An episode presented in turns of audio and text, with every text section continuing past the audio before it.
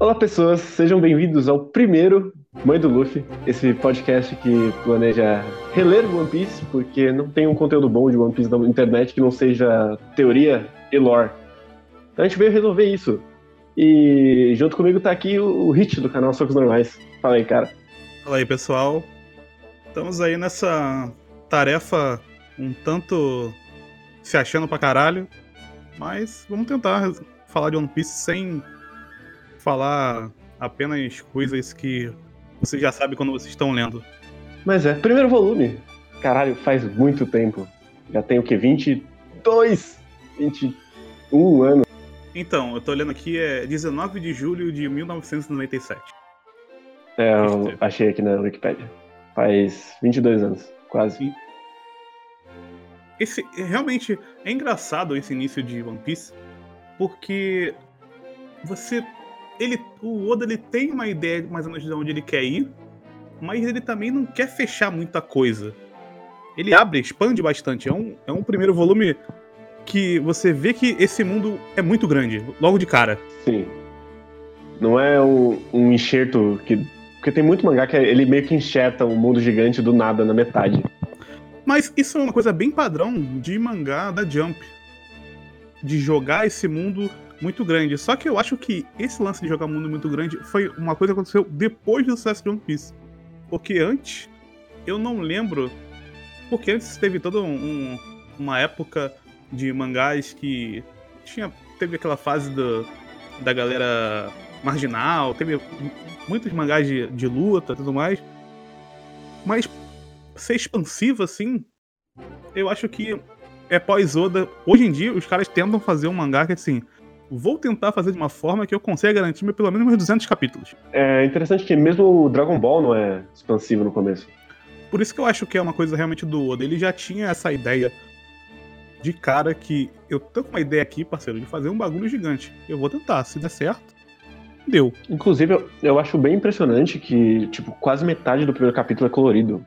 E o Oda não era ninguém, mas o pessoal tava realmente apostando em One Piece desde o começo.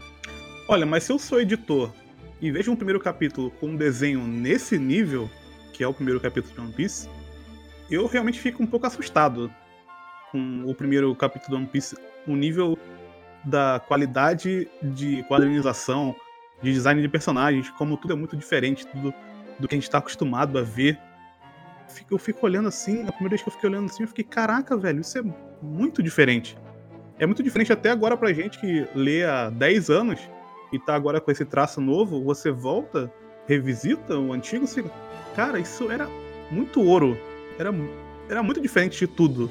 Sim, e é tipo impressionante que, sei lá, fora Fairy Tail que tentou copiar One Piece, One Piece é meio que a sua única coisa até hoje, 20 anos depois. Ninguém conseguiu replicar o estilo dele. Pois é, tem, tem muito disso, né? E o One Piece, ele ele, ele é engraçado porque ele parece muito um mangá de vanguarda, sabe? Um mangá muito antigo. Uhum. Quando você lê ele, eu, eu, eu não sinto que eu tô lendo uma coisa dos anos 90. Eu sinto muito mais que eu tô lendo um Tezuka dos anos. final dos anos 70, no final dos anos 60, do que lendo, um, sei lá, um, um, um Rurouni Kenshin, por exemplo. Eu sinto mais essa pegada mais antiga, onde tem sempre muitos punchlines, tem muitas piadas, mas ao mesmo tempo tem muita tem muita emoção nas coisas. Tudo é muito. Você tem que sentir tudo o que tá acontecendo. E ao mesmo tempo você tá. Caralho, que mundo maluco. O que, que é essa criança que ela tá fazendo? Primeira, na primeira. Segunda página tem a criança cortando o rosto. Você vê, caralho, o que, que tá acontecendo nesse mangá, maluco? E ao mesmo tempo tem os piratas e você não conhece ninguém. E eu acho isso muito legal no Piece. Porque você não conhece ninguém e no primeiro capítulo você já gosta de todo mundo. O Shanks, ele, todo o amor do fandom por ele é por causa do primeiro capítulo e só. Ele só volta em Marineford, que é volume 60. E as pessoas não gostam apenas de Shanks, elas gostam de toda a tripulação do Shanks, dos caras que aparecem mais, né? O carinha que fuma, o gordinho que tá sempre comendo alguma coisa. E você meio que você se sente convidado a conhecer essa galera. É uma parada diferente para mim. Eu já li alguns mangás que no primeiro, no primeiro capítulo também me senti assim, caraca, que coisa diferente, velho. Parece que. Parece que eu não, eu não preciso de um background para conhecer muito esses personagens, porque parece que eu já conheço eles da forma que eles são apresentados para mim. Então, você, é, é, aquela aproximação, né, que você tem tão rápida com a obra que é difícil de você ver hoje, ainda mais pra gente que gosta muito de ler esses mangás da Jump que já são lançados fadados ao fracasso. Então fica muito na cara que eles tentam replicar esse tipo de coisa, mas não tem a personalidade e não tem a criatividade que o Oda conseguiu fazer. Então fica uma coisa muito artificial. E para funcionar tem que ser uma coisa muito específica. E eu acho que o One Piece ele consegue ser muito específico nessa coisa de criar muitos personagens e muitos personagens carismáticos. Então isso faz muita diferença pra, pra obra. É só, é só pensar na, na vila do, do, do Luffy, que tem tipo, três, quatro personagens que você olha, você lembra. Você lembra do prefeito, você lembra da dona do bar. Sim. Eles só servem para um capítulo, cara. Mas ele, ele constrói com carinhozinho, porque isso é a base pro personagem do Luffy. Você precisa uhum. sair desse primeiro capítulo gostando do Luffy. Senão, quebrou o One Piece pra você. Se você não sai do capítulo 1 querendo assistir a história desse moleque virar o fodão, não, não tem mais. É, o ponto é aqui. E ele sabe muito bem que o ponto é aqui. E, o, e é um primeiro capítulo que termina com. já com 10 anos na frente, né? Ele tem a coragem logo de Sim. cara de. Ele não vai criar uma historinha do Luffy, porque ele podia criar essa historinha ali. Fazer 3, 4 missões do Luffy com, com o Shanks e depois, não, ah, beleza. Não, ele, ele viu que aquilo ali, tudo que aconteceu já era o suficiente. Eu não preciso mais inventar mais nada. Agora é, ele quer virar pirata, ele precisa de 10 anos, vamos passar 10 anos. E é isso aí. E você fica. Eu fiquei assim, caraca, porque quando eu li pela primeira vez, eu fiquei pensando, porra, essa cena quando o Shanks perde o braço seria um ótimo gancho para terminar o capítulo, né? Perdeu o braço, ele dá aquele grito, pum, acabou. Tu fica assim, caralho, o que eu acabei de assistir? Só que ele avança nisso, ele tem coragem de avançar nisso e dizer, olha só, aconteceu isso e a, já tem a consequência, que é o Luffy já saindo da, da ilhazinha dele, porque não tem mais nada para ser feito ali, então não tem por que ele enrolar ali. Isso é muito bom. Sim, e outra coisa que eu gosto muito é que não tem o primeiro capítulo onde ele conhece o Shanks e ele descobre como ser pirata legal e aí ele decide ser pirata. Não, ele já, ele já tá pronto, ele já quer ser pirata antes dessa história começar, porque não importa saber como o Luffy decidiu ser pirata. E eu gosto que mesmo depois, quando a gente vai ter o segundo flashback, ainda não mexe nisso. É daqui para frente. Ele nunca volta antes desse primeiro capítulo. Exatamente. Um... Tem vários coisinhas no, nesse primeiro capítulo que tu vê que o Oda ainda não sabe muito bem o, o tom que ele quer manter na obra. Isso acontece muito quando, quando vem os carinhas da. Os bandidos da montanha? Isso, os bandidos da montanha, eles são muito muito deslocados, sabe? Ele, até para quem tá acostumado depois de muito tempo ler One Piece, tu vê que esses personagens são muito experimentais, Duda. Sim. Porque ele joga o cara, aí esse cara fala quanto que ele. Ah, eu sou um bandido de não sei quantos milhões, eu já matei não sei quantas pessoas, olha como sou do mal. E One Piece, conforme o tempo foi passando, ele foi cada vez menos ficando assim. Isso é, já fica logo de cara, porque, porque quando aparece o Morgan, ele é do mal, mas ele não é do mal assim, do jeito que. Ah, não, eu sou o matador. Ele já tem todo. Ele já é tudo, todo montadinho para você entender. Ah, tá, ele é por causa desse jeito, o objetivo dele é esse. Mesmo que a gente não tenha Sim, muito. É, é muito raro o One Piece recorrer pra morte, pro mal e pro bem. Sim. Isso é uma, uma lâmina de dois gumes, mas eu gosto como ele não vai ficar matando o personagem porque ele é Ed, uau! Sim, e a única pessoa que ele acaba mostrando morte, né, é o cara que toma um tiro na cabeça, né? Sim, e é por parte da tripulação do, do Shanks. Que é pra você ficar olhando e. Ah, eles são os bonzinhos? Quem matou foi ele. Isso é muito legal também, né? Porque logo de cara, ele. O Shanks já coloca isso pro, pro Luffy. Que olha só. A gente tá aqui, a gente tá brincando, é muito legal que a gente tá aqui, em terra firme. Mas a vida no mar não é isso aí. A vida no mar é outra coisa. Você não tem idade para isso. Sim. Você não tem maturidade para isso. E tanto que as piadas em cima da idade dele que acontecem no primeiro capítulo reforçam essa ideia. Isso são maravilhosas, né? Porque. São maravilhosas. A, a, a, piada do suquinho é maravilhosa. e ele faz duas piadas, né? Porque ele zoa do suco e depois zoa que ele não sabe nadar. Tipo, muito rápido. É uma ideia. Eu até me pego lembrando do Toriyama, esse início de, de One Piece, nesse nível de piadas. Não, não o Toriyama de Dragon Ball, mas o Toriyama de Doctor Slump. Que tem piadinha cada página e, e todo, todo mundo tem a cara distorcida quando acontecem as coisas. Eu realmente gosto bastante desse primeiro capítulo. É um dos meus favoritos de sei lá, Battle Shonen. Ah, sim. Que ele é muito bem encaixadinho. E tem o momento dele perdendo o braço, que ficou marcado pra sempre na mídia. Ah, sim.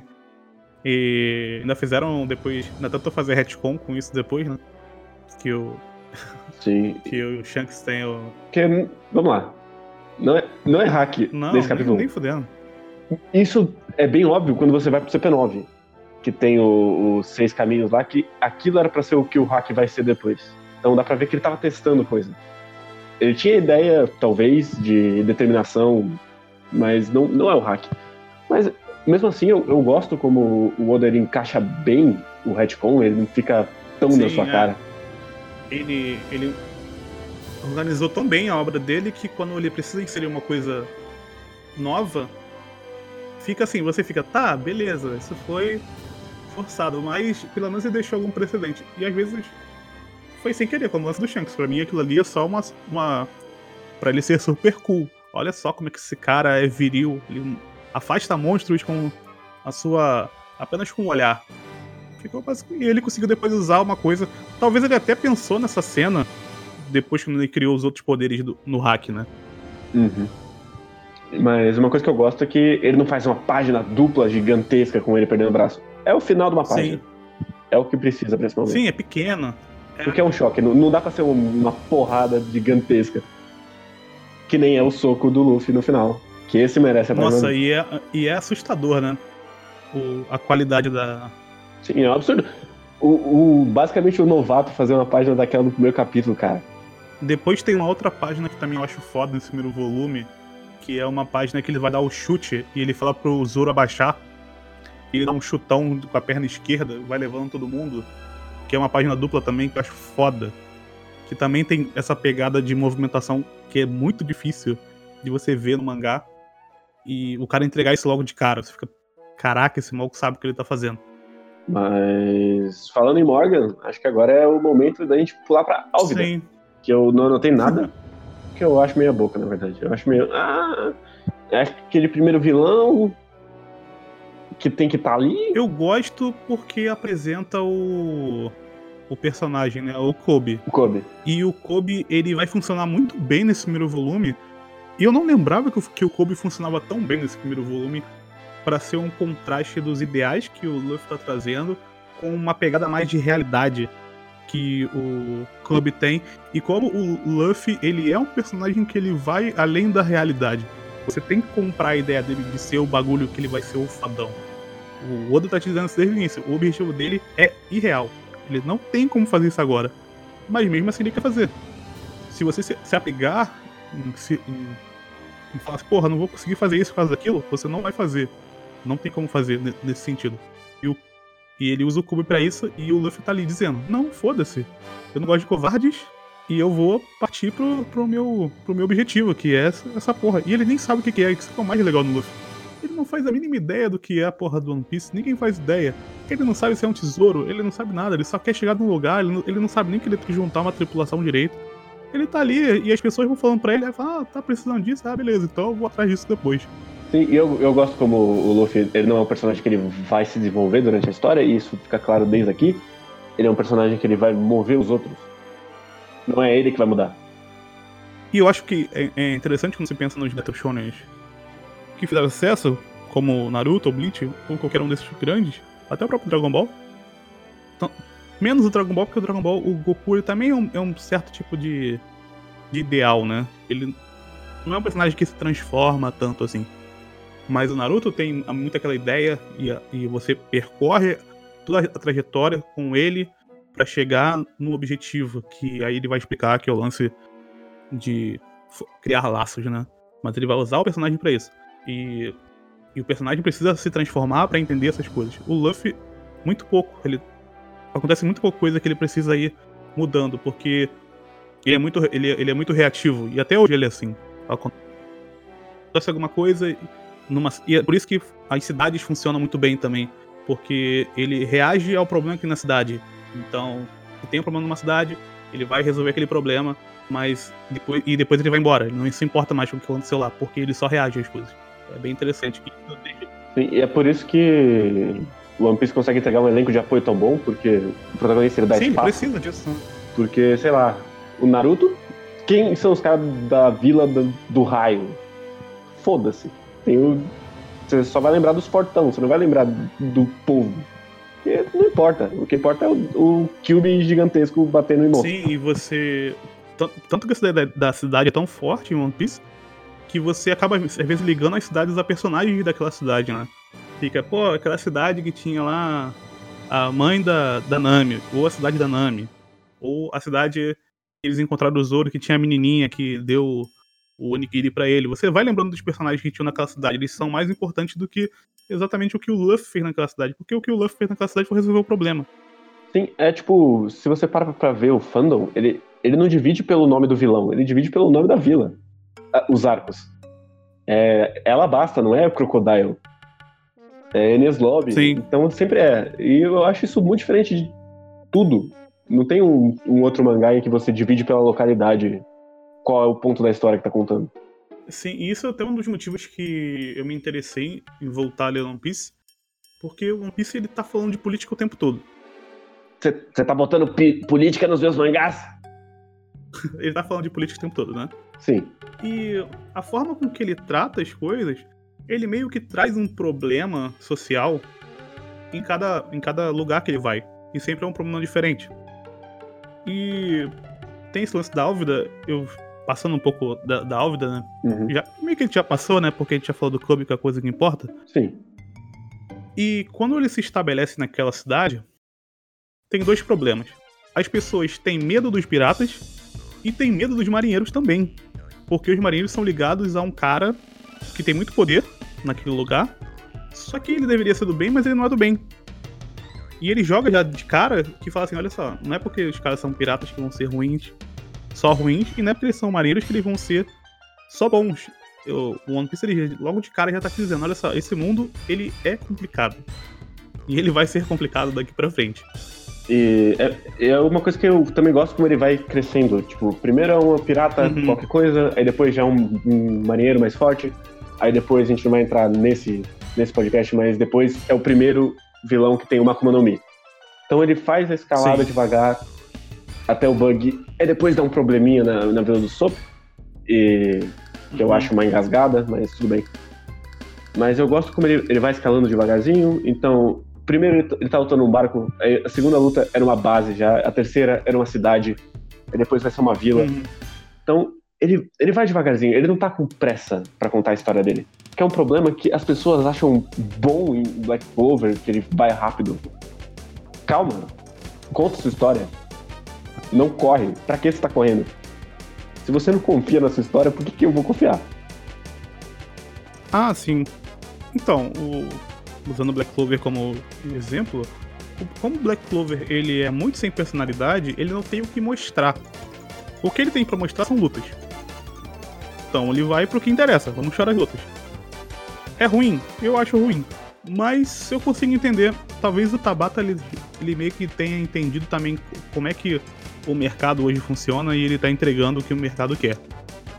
Deve estar funcionando, porque teve um anime gigantesco e tá lá na Shonen Jump, né? Mas pensando para pensando em qualidade, em coisa que vai ficar, porque quando quando acabar Black Clover as pessoas já não vão ter lembrado. Agora One Piece é uma coisa que as pessoas já viveram, vivem com One Piece. Tem 20 anos, tem pessoas que cresceram lendo esse negócio. Então, é, tem essa diferença de valor estético, valor de produção que é que colocam as, as obras em prateleiras completamente diferentes. Mas é, o lance interessante também dessa cidade é que tem uma estrutura de poder e tem um agravante que é um lance do, do filho dele, né, que é o Helmepo, Sim. que é só um moleque mimado que fala assim: se vocês não fizerem o que eu quero, eu vou contar pro meu pai. E é uma coisa tão boba, tipo, ah, eu vou falar pro meu pai que ele ficou. Mas tem assim. Pessoas tão idiotas têm tanto poder. É meio que o Oda tá dizendo isso. Tem, pessoas, tem tanta gente idiota que tem tanto poder que você tem que temer essas pessoas idiotas. Por mais frágeis e imbecis que elas pareçam, elas têm muito poder. E é muito complicado isso. Como é que eu resolvo isso? Sim, o, o cara basicamente caga com a vida inteira só porque ele tem uma patente maior. Ele só é condecorado Sim. é o suficiente para ele tocar o puteiro e ter uma estátua gigante com o corpo dele no teto da base. E é engraçado porque a gente não tem muita informação no início do tamanho desse mundo. Só que dá muita ideia de que, porra, existe toda uma hierarquia nesse mundo, né? A princípio. E se esse cara tá criando as coisas dessa forma, ele tá. As coisas acontecem com o. Pensando no, no funcionamento interno do mundo, uhum. as informações elas demoram para chegar de um lugar para outro. Porque não teria como. Porra, tem um, um, um, capitão lá que tá se achando Deus lá naquela, naquela ilha lá. Como é que vai resolver isso? Poderia acontecer algo desse tipo, mas como tem, parece que tem muitas dificuldades para essas informações chegarem, as pessoas também podem exercer ainda mais esse poder através disso, né? E, e como você não pode fazer nada dentro daquela cidade, que eles têm até um lance de de imposto, né? Não lembro agora se ele comenta Tem, isso. que eles não estão arrecadando tanto por causa da. porque eles estão com problemas financeiros e tal. Então tem todos esses problemas que são problemas que a gente consegue transpor pra gente muito fácil. Pensar, porra, realmente, existem vários lugares que as coisas funcionam desse jeito. E a gente meio que passa por isso, né? O cara que recebeu o poder e agora os filhos dele também falam, ah, meu pai aí, ó. Meu pai, meu pai é o presidente agora. Posso fazer, falar as merdas que eu quiser. Exatamente. E se você não gostar, eu vou falar com meu pai. Sim. Então, é muito complicado. Pois é, porque claramente o próprio Morgan não tem qualquer habilidade de comando, ele só caiu o poço no colo dele. E isso fica mais claro depois que a gente chegar na Vila do Sop, que realmente o posto caiu no colo dele. Ele nem fez por merecer. Sim. Uma coisa que eu gosto bastante é toda a parte do. Dos, de, de, do suspense de quem é esse tal desse Zoro. Sim. Desse. desse caçador. E a cena dele crucificado é só muito Muito, né? Então você vai vai seguindo na parte lá da, da do Kobe com a com a pirata lá. Eles já colocam isso na mesa e conforme vai passando o tempo você vai entendendo um pouco mais. E quando ele aparece, ele não parece assim o cara mais que você pensaria assim, porra, esse cara é um matador de piratas, não sei o que. Ele é, é um cara meio normal. Sim. Ele só tá com uma bandana, com uma roupa de mendigo, basicamente. Mas até aí o Luffy também tá com uma roupa de mendigo. Ah, mas o Luffy é um mendigo, né? Bom, de fato. Ele. Eu gosto que o Oda, no, pro design dele, ele pensou assim: cara, como é que eu vou desenhar a pessoa com menos vontade de se arrumar possível? Ah, vou colocar esse cara aqui com essa uma jaquetinha sem, sem cole, com um coletezinho, uma, uma jeans zoada e chinelo. A coisa mais zoada do mundo. E foda-se. Esse vai ser o protagonista. Mas eu gosto muito esse lance do Zoro. Tem o lance da menininha do. que leva pra ele o Nigiri e tal. E o Zoro, a gente não conhece ele de cara. Então a gente não sabe exatamente quem é esse maluco. E a gente só tem esse aspecto dele, dele ser o cara que. Não, vou ficar aqui, vou sobreviver um mês sem, sem comer, porque eu vou ser o espadachim mais forte, eu tenho, eu tenho um objetivo muito grande. E o meio que une ele com o Luffy é essa coisa que os dois têm um objetivo muito grande e os objetivos deles não não não tem por que um atrapalhar o outro. Tanto que depois a tripulação, eles são os dois personagens com menos personalidade. Sim. Porque ambos têm ideias muito abertas, que, você, que as pessoas podem olhar para eles e se identificar muito fácil, mas ao mesmo tempo você não consegue dizer assim quem é realmente esse personagem. É, eles são mais as, as, próprias ações deles do que uma construção de psicológico. Tanto é que a, a, cena dele comendo o onigiri é basicamente tudo que você precisa saber do Zoro. Mas acho que a gente podia entrar no, no flashback. Uma coisa antes, é, é bem icônico o, o Luffy quebrando a estátua do, do Morgan. Ele chega nas. Eu, é, é, meio que dizendo que esse, esse personagem que a gente tá vendo agora, que acabou, a gente tá conhecendo agora, é esse cara que tá quebrando as estruturas. Porque o que o Luffy faz em todas as ilhas é isso. Ele chega na ilha e ele quebra a estrutura daquela ilha. E é isso que ele fez ali. Ele. É bem, é bem bobo, é bem fácil. Ele, chega, ele, ele só escorou na, na, sem querer na parada e a parada quebrou. Foi sem querer que ele fez aquilo. Mas também é, é bom para ver que, no final, é uma estrutura frágil porque não é como se ele tivesse muito poder de verdade. Toda a hora que aparecer um outro capitão lá, ele tá fudido.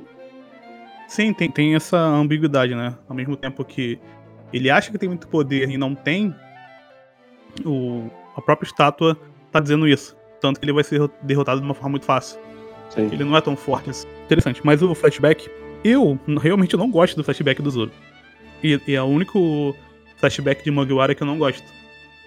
Então eu tenho. Eu gosto do personagem do Zoro, assim. Ele tem várias lutas épicas e é muito legal. Ele, as lutas lá do Zoro são as melhores. A, a maioria delas. Dá pra dizer que sim. Mas quando eu penso no objetivo dele, eu fico um pouco incomodado, primeiro, porque no flashback dele é, é meio que colocado duas coisas, né? Uma coisa que a menina tem um tem um sentimento que ela não vai ser forte por muito tempo porque ela é mulher. Uhum. E ao mesmo tempo o Zoro tá dizendo pra ela assim: Isso não, na verdade não é muito bem uma desculpa, porque não é porque você é uma mulher, todo mundo pode ser forte. Só que é meio que pela tangente porque ela morre, sabe?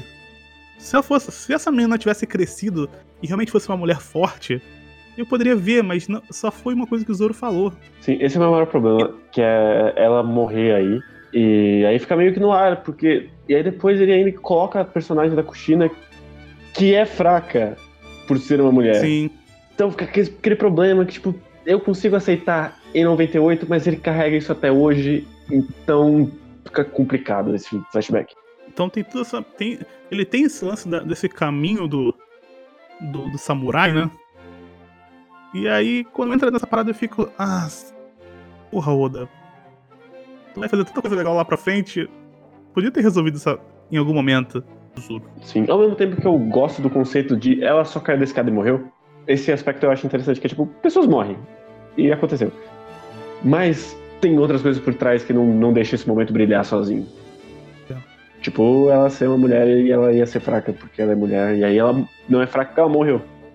Ah, é que tu tava falando, tava me lembrando daquela cena quando ele luta contra o Mr. One. Uhum. Que tem um flashback desse, com, conversando com o pai dela, né? O Sim. lance da, da espada. E, porra, isso é tão legal. Eu acho que é o flashback mais legal do Zoro. E a gente não viu isso, sabe? Porque os outros personagens, a gente vai carregar o flashback dele junto com a gente por um bom tempo. A gente vai meio que, às vezes, até assistir. Com o Zoro isso não acontece. É só uma historinha que a gente vê muito rápida. A gente fica tem. isolada só no passado dele.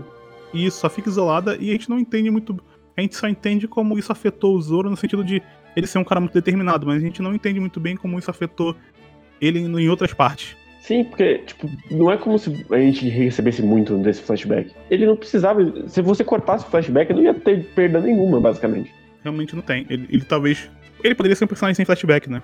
Sim. O Zoro. Ele pode, poderia ser um andarilho que ninguém conhece o passado dele. E. Só que ele quer ser muito forte. E aí cada um assume uma Eu... coisa, porque cada um assume uma coisa dele mesmo. Acabou que ficou muito aberto, né? Então, abre mais espaço. Eu preferia que fosse sem nada, fosse uma tela branca, que aí o pessoal jogasse todas as besteiras que as pessoas pensam, do que ficar se procurando, não, mas aconteceu aquela coisinha ali, aquela coisinha lá, então pode ser isso, pode ser aquilo. É, mas já que a gente tá falando de flashback do Zoro, eu gosto do flashback filler do anime com o, o Okuyasu e o Johnny. É um hum, bom flashback. Sim. É, dá uma aumentada na coisa, né? Sim.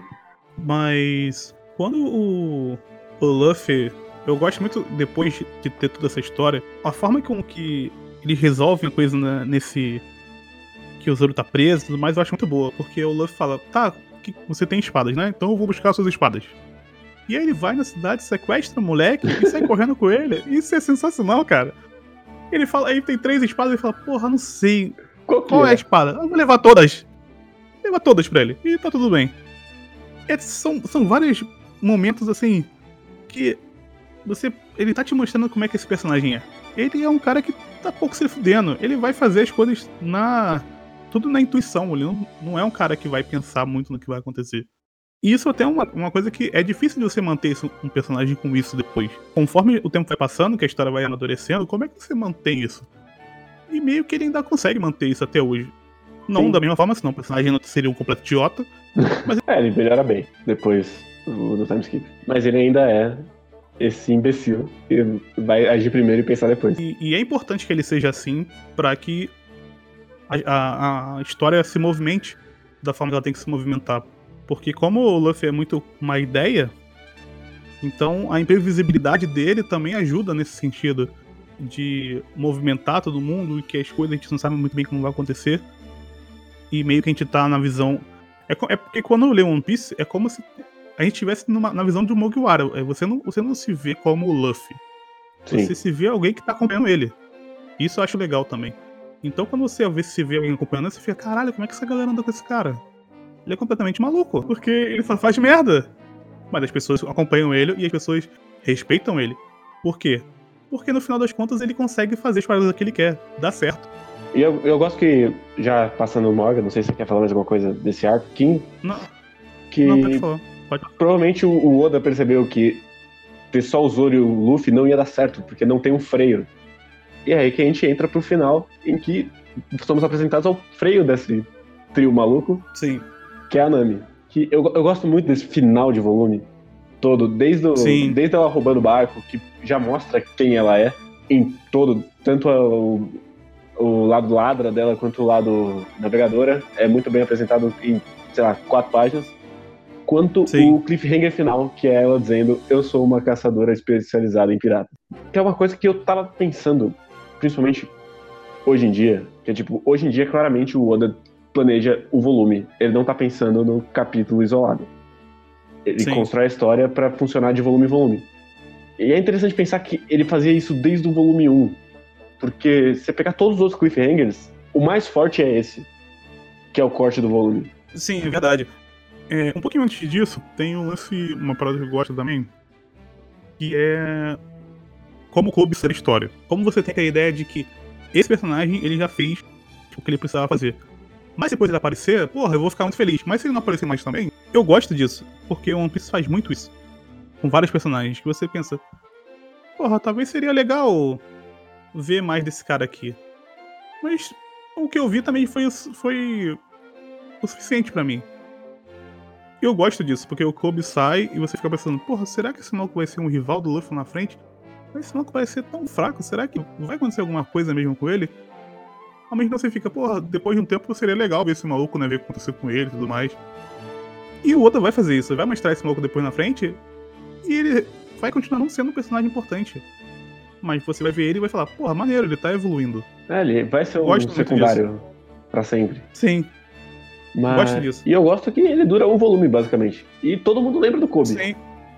Todo mundo lembra. E é engraçado que tem um momento catártico com ele lá na frente, bem lá na frente, que são coisas apenas resgatadas do primeiro volume e você sente aquele, aquele peso da coisa acontecendo.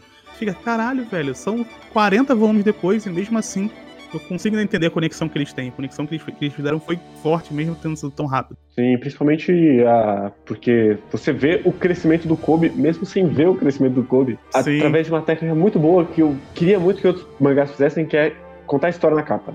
Porque você vai passando, você não precisa parar e ficar olhando a capa e tentar. Você, só de bater o olho você já vê aquele personagem fazendo outra coisa. E aí, como é uma coleção com, sei lá, 20 capas, são 20 semanas que você passa vendo aquele personagem crescer numa história que é um quadro só. Que é só pra sua cabeça ir assimilando que esse personagem ainda existe, ele vai voltar, ele tá crescendo. E tudo bem, eu não preciso gastar dois capítulos com isso, um capítulo com isso que seja. Eu gasto a entrada de um capítulo normal. E ele pode criar coisas sensacionais como Enel no espaço, né? Sim. então ele tem esse espaço para fazer o que ele quiser, isso é bem interessante. Mas voltando ao Nami que você tinha comentado, a Nami, nesse início de, de mangá, ela é disparada a melhor personagem. Sim. Não tem nem graça. É um capítulo já é a melhor personagem da, da, da série até aqui. Ela é muito. É, ela engana muita, muita gente em um espaço de tempo muito pequeno. Eu acho a cena dela sensacional quando o Luffy vem voando e ela bate e ele bate no chão nossa, chefe, você chegou aqui, vou deixar nas suas mãos. Sai correndo. Cara, e os caras assim automaticamente. Tá, beleza, chamou o chefe, então. Vamos atacar essa daqui. E ela vai embora, ela se dá bem o tempo todo. E o, o volume fecha com essa, parada, com essa parada dela falando com o Luffy, porque ela percebeu que ela podia se aproveitar um pouco mais desse cara. E a relação deles já começa assim. E o Luffy, ao mesmo tempo, ele tá pensando assim: eles estão. Ele e o Zoro estão com um problema de, porra, a gente tem que arrumar alguém pra. Pra poder chegar no lugar. Porque o Zoro é o cara que tá no mar porque ele não consegue encontrar a casa dele. Essa parte é maravilhosa demais. E o Luffy não faz a ideia de nada. Ele é só um cara que sabe lutar. Sim, ele boia. Inclusive, eu não comentei, mas o capítulo 2 ele abre Hum. de maneira maravilhosa com ele vendo o Rodamuim e falando: Ah, acho que é morrida. Então é isso. Sim. Acabou. Tipo, ele tá. Ele, ele fala, é, eu acho que não dá pra lutar contra isso, né? Porque se eu cair na mal, eu tô fudido. Então, deixa, vamos entrar nesse redemoinho. E até, é até uma, é simbólico isso, né? O, o Luffy, ele não sabe muito bem pra onde ele tá indo. E ele se deixar se tragar pra um redemoinho, levando ele pro desconhecido, também tem, o, tem uma ideia ali, né? O que o, que o Oda querendo dizer. Uhum. É bem interessante. Mas acho que é isso. Você tem mais alguma coisa pra dizer do volume 1 de One Piece? Chamado Romance Down? É bem melhor do que eu me lembrava, pra ser sincero.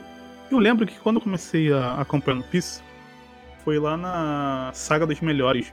Tava na casa de um amigo, ele tava assistindo, eu falei, porra. Eles se juntavam e viam vários os epi- os episódios do mês. Aí eles viam. Aí eu tava na casa dele e vi, falei, porra, esse bagulho é maneiro, qual é o nome dessa porra? One Piece. Aí eu, ah, vou voltar do primeiro episódio, vocês estão em qual? Ah, está no 550 e pouco. Aí caralho, fudeu. Mas quando eu fui assistindo, eu tive um baque muito grande de. Nossa, é muito diferente esse início pro que eu tava vendo agora. Tá, tá tudo explodindo e agora eu tô no início numa cidadezinha, um carinha aqui meio fraco, acontecendo várias coisas engraçadas. Então, lendo novamente o mangá, gosto muito de tudo que o Oda previu e gosto também do fato que ele é um super gênio, mas ele também não sabia muito bem o que ele tava fazendo em alguns momentos. Sim, dá pra ver que ele é um, um- um novato, um ótimo novato, É. mas ainda um novato. Você fica assim, porra, ele, ele plantou várias coisinhas aqui, mas dá pra perceber que ele tá esperando assim, porra, vou ver o que, que vai dar certo aqui. Se não der muito certo essa, essa minha ideia aqui, eu posso descartar essa Nami aqui e depois eu coloco só os dois de novo lá na frente. Ou descarto outro e coloco. Você vê que ele tem essa ideia. Ele tá confiando na ideia dele, mas ele deixa umas pinceladas pra um, pra um plano B. Só que apare- aparentemente não precisou de um plano B, porque as coisas deram muito certo. Então, gosto muito, gosto até mais agora desse primeiro volume. E eu não me lembrava que. Porque o anime ele é muito ruim no início, né? Sim, ele, ele começa com a Alvida, inclusive. Por algum motivo. É, ele, dá uma melhora, ele dá uma melhoradinha de design com o tempo. Depois é perdido. Mas ele dá uma melhoradinha. E o, o mangá, ele é incrivelmente bom no início. Quer dizer, eu gosto dele muito mais no início do que ele é hoje, né? A qualidade do Oda é um bagulho assustador, cara. Os personagens. Todos os personagens, até os, os, pirata, os piratinhas que o, que o Zoro deu um pau lá quando eles tentaram roubar o barco do Zoro, eles têm personalidade, eles têm um design diferente. Ninguém é igual a ninguém. Sim. E isso faz muita diferença numa obra. Eu fui apresentado com duas coisas. Fui apresentado com a luta contra o Blueno e o soco Hum. no Teriobito. Foi assim que me apresentaram o One Piece. Boa, boa porta de entrada. Sim. Tava no. Acho que o episódio que tinha saído na época era o do Kuma mandando todo mundo, cada um pra um lugar. E Shabond. Isso faz. Eu tinha 12 anos. Eu tenho 23. Então, daqui a pouco tem mais tempo que eu consumo One Piece do que não na minha vida. E eu comecei pelo, pelo anime e eu vi basicamente exclusivamente o anime até Punk Hazard. E aí eu pulei pro mangá e eu passei um tempo lendo o mangá e vendo anime. Aí eu pensei, puta, quem tem tempo pra ver o anime que não acontece nada? E aí eu fiquei só com o mangá, mais ou menos na metade de Dressrosa. Então não faz tanto tempo Uhum. assim, ao mesmo tempo que já deve fazer uns 3, 4 anos. Mas. Eu assisti. Eu- Eu ando assistindo as roças até o final. Nossa, não vi. Mas esse começo eu já tinha lido algumas vezes, porque eu tenho a edição da Panini, que é impossível de achar hoje em dia, se você quiser comprar. Eu tenho todo o. o- o- até o time skip, eu tenho tudo. Então essa é tipo a minha quarta vez lendo esse primeiro volume, mas eu realmente gosto muito. Eu acho que o Wish Blue ele dá uma variada boa de qualidade de um arco pro outro, mas esse começo Uhum. ele é muito bom. Principalmente pensando que é um volume só e ele já te apresentou um monte de coisa. Ele já te entregou o protagonista que você precisa, mais um rival barra amigo, mais o segundo em comando, digamos assim, o Zoro, e começou a plantar a Uhum. Nami, que é a melhor coisa dos primeiros 100 capítulos de One Piece. Então ele já fez muita coisa com um volume Fácil. só. Sem parecer que ele tá Sim. correndo com essa história. Não, é bem devagar, inclusive. Sim, É até um pouco estranha a quantidade de texto que tem em One Piece pra um shonen de porrada. Tem até mais do que o habitual, que a gente tá acostumado. No início tenta fazer muito rápido juntar muito rápido as pessoas pra fazer uma batalhazinha ali, pra falar, ó, vai ser legal, vai ter muitas lutas, esses caras são engraçados. Ele gasta tempo com conversas, são bem dinâmicas, mas ao mesmo tempo tem muita coisa acontecendo, né? Então. É, é diferente. Eu, depois que já li tantos volumes 1 de, da, da Johnny Jump, é bem diferente. Você bate o olho e fala, tá, isso aqui é diferente. É, porque normalmente o volume 1 é um grande fillerzão pra ver se vai dar certo. Naruto, principalmente, é, só... é, um absurdo de quão não importante é o, o começo de Naruto. É importante até Sim. o Kakashi, aí depois tem um branco, e aí entra o exame Chunin, porque os Zabuza não é importante, convenhamos. Não, pois é.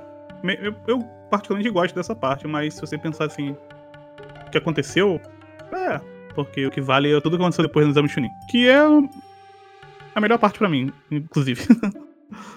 de toda a história. Ah, mas, ah, pra mim a melhor parte é o resgate do Sasuke que faz a virada pro, pro Shippuden, mas isso não é Naruto. Porque eu nunca vou reler Naruto, cara. Não tenho a menor vontade de reler Naruto.